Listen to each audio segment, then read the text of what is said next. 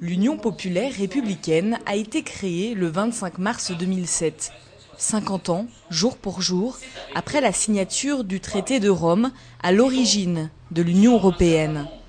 C'est elle, justement, que les sympathisants du parti rejettent.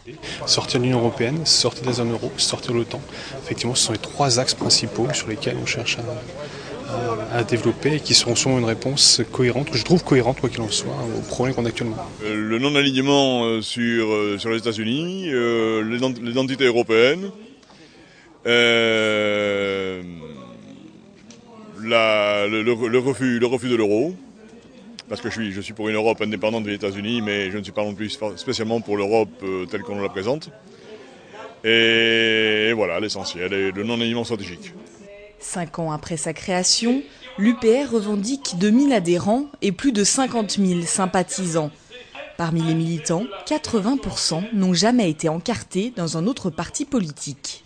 Moi j'ai cherché, hein, j'ai regardé tous les programmes à la présidentielle euh, et on retrouve aucune idée. Euh, J'allais dire on retrouve des bribes euh, de, notre philosophie politique euh, et de notre programme, mais c'est que des bribes, c'est jamais vraiment des solutions concrètes.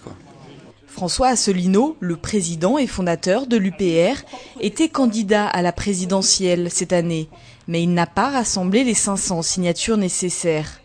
Au-delà du partage des idées, cette première université vise à former 70 cadres du parti, avec, en ligne de mire, les européennes en 2014. C'est à ce moment-là que les Français s'intéressent le plus à l'Europe. On vit de moins en moins bien, ça va de plus en plus mal, et euh, donc ça ne va pas. Ce que vous nous proposez, c'est pas bon. Est-ce qu'on a le droit de poser la question Est-ce que l'Union européenne et la construction européenne est bonne pour la France? Et là, on se rend compte que cette question est interdite. On rentre dans un sujet tabou. Donc là, on répond tout simplement est-ce que dans une démocratie, il y a, il doit y avoir des sujets tabous? Surtout quand ils sont posés de manière légale, modérée, sereine, et qu'on a envie de réponses concrètes.